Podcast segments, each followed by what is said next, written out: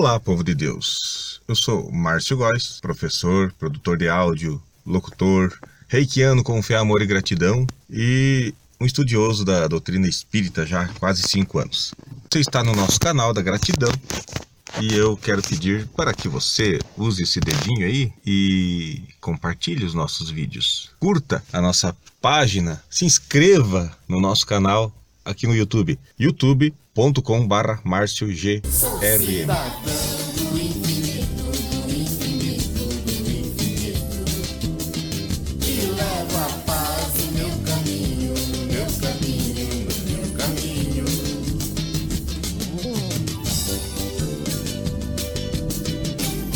Eu estava conversando com o nosso professor de história aqui da escola que eu trabalho e ele me, me, me falava que está trabalhando com os alunos ali, a, Idade Média aí da igreja, uma época que eles vendiam relíquias de santos, era osso do santo não sei qual, pedaço da mão do Santo Antônio. O que mais me impressionou foi que ele me mostrou uma página no Mercado Livre que tem gente vendendo ainda pedaço da cruz de Jesus. Olha, por mais que a madeira seja boa, aguentou dois mil anos, né?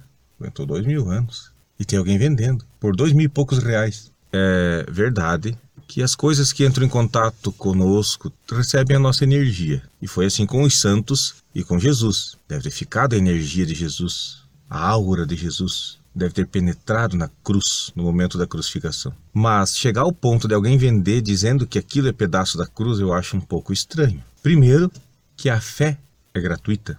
Ninguém tem que ter lucro com a fé do povo.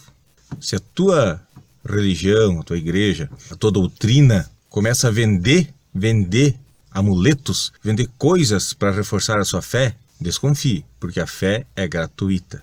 É necessário, eh, as igrejas todas aí é necessário ter fundos, né? Ter dinheiro para manter a igreja. Para isso tem o dízimo, as contribuições, mas agora aí vender coisas dizendo que é relíquia de tal santo, relíquia da, da, da, pedaço da cruz, água do Rio Jordão, caneta abençoada, meu Deus, máscara invisível, tem de tudo isso. Desconfie.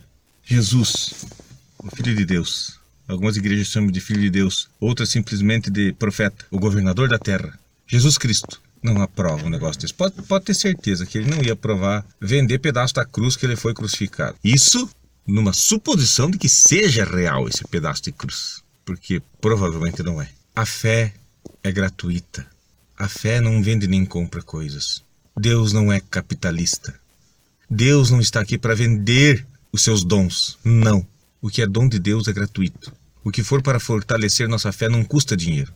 Custa só a nossa dedicação, nossa concentração, nosso amor. Sou cidadão do infinito, do infinito, do infinito, que leva